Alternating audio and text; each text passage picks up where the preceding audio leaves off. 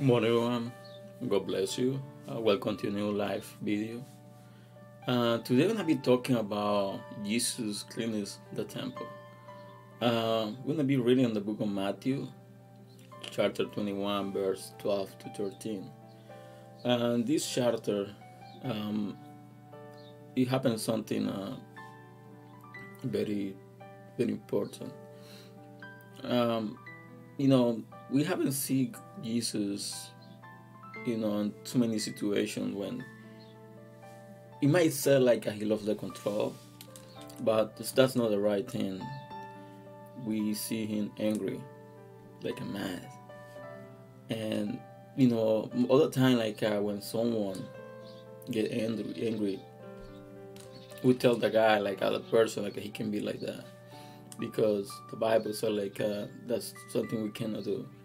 But the chapter of today, when I see the situation, and as they said, then Jesus went into the temple of God and drew out all those who brought and sold in the temple, and overturned the tables for the money changers and the seats of those who sold doves the verse started like uh, Jesus went into the temple, but it doesn't go like uh, any temple. The Bible said like the temple of God.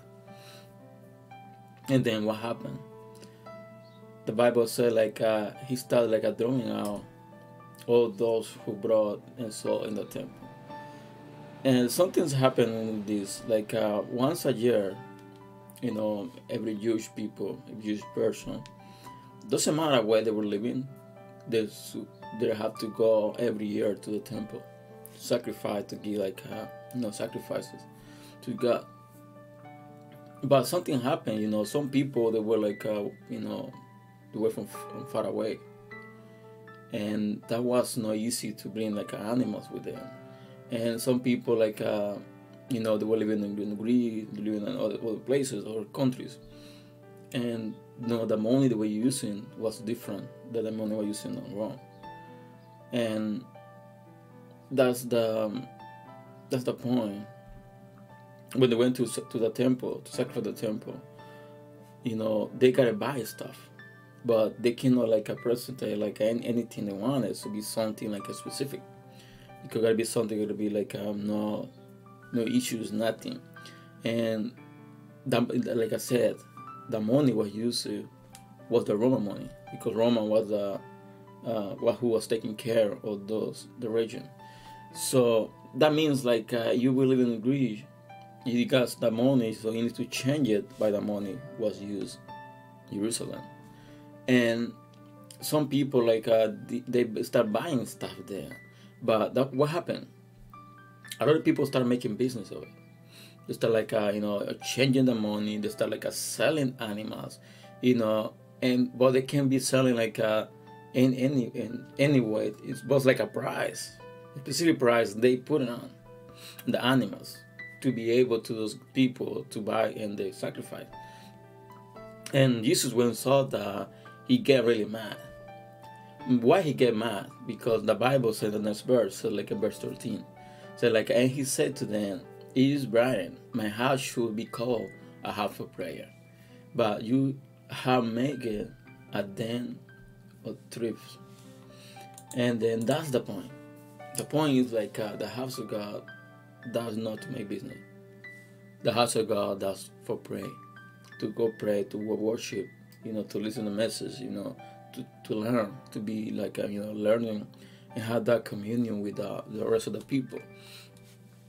But Jesus saw that and get really mad because the Bible said like uh, he get mad, like he started like throwing everything away, throwing out over the tables, throwing the money, the changers, you know, everything, and was really, really mad. Why?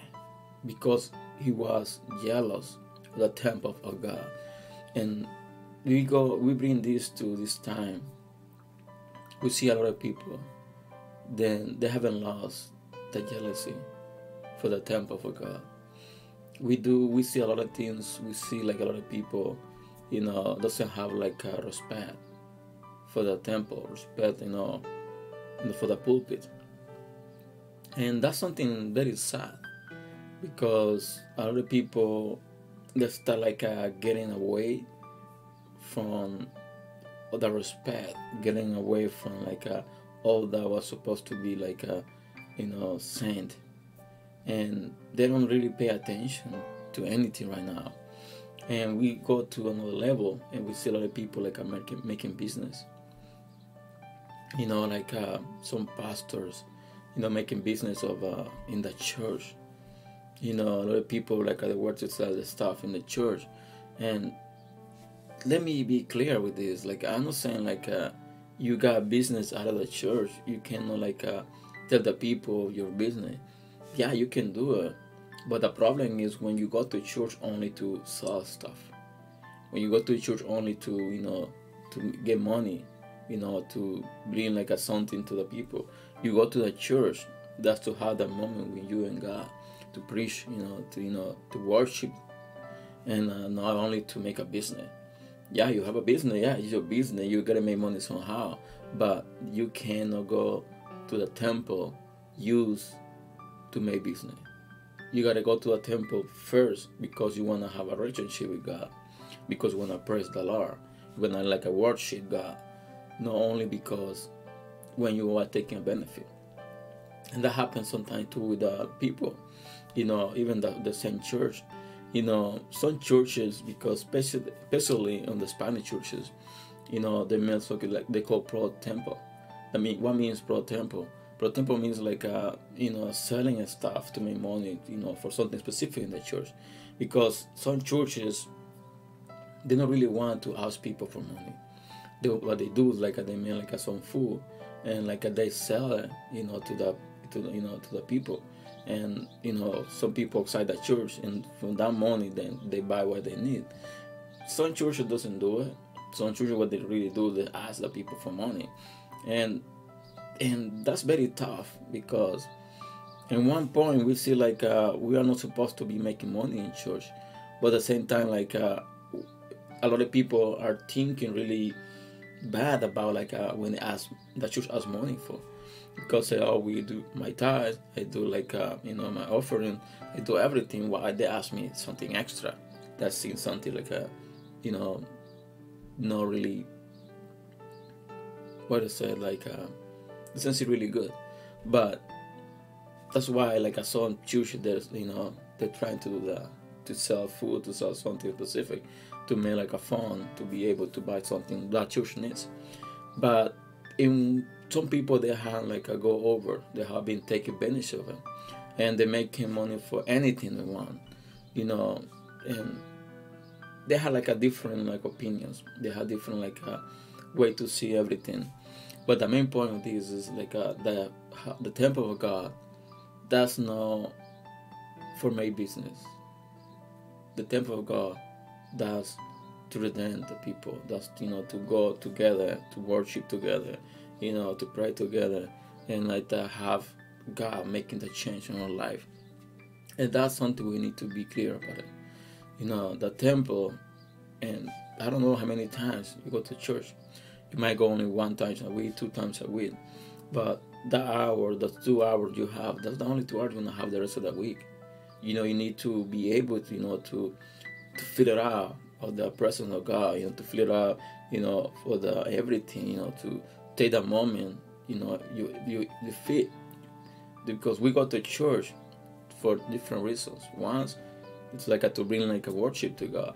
Second, that's like a, you know to be together with the brothers and sisters in faith, and the third one that's to be filled up, you know, with the presence of God, to start growing up, you know, keep growing up like uh, in the faith.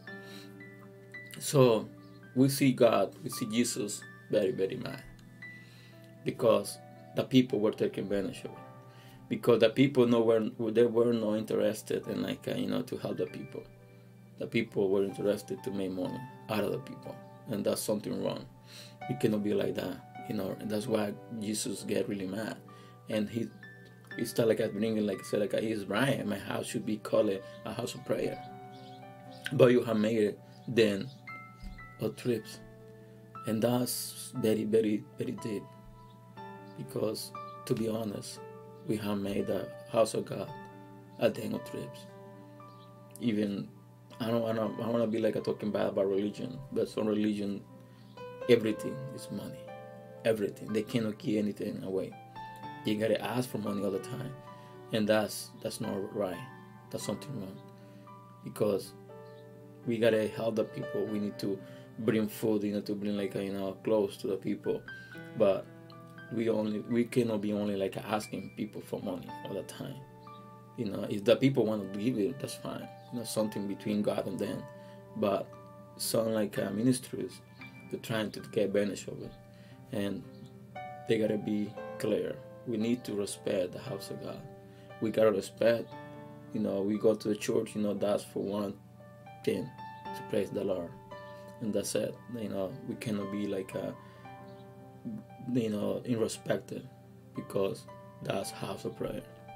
So this is the message for today, and uh, I hope I've been blessed to you. And as to church, that's the case, and uh, to subscribe to the channel if you are not subscribed. And uh, see you tomorrow with a new live video. Uh, tomorrow we're gonna be talking about the fig tree wilderness. So see you tomorrow. that's 6:30 a.m with a new live stream. And have a wonderful day and God bless.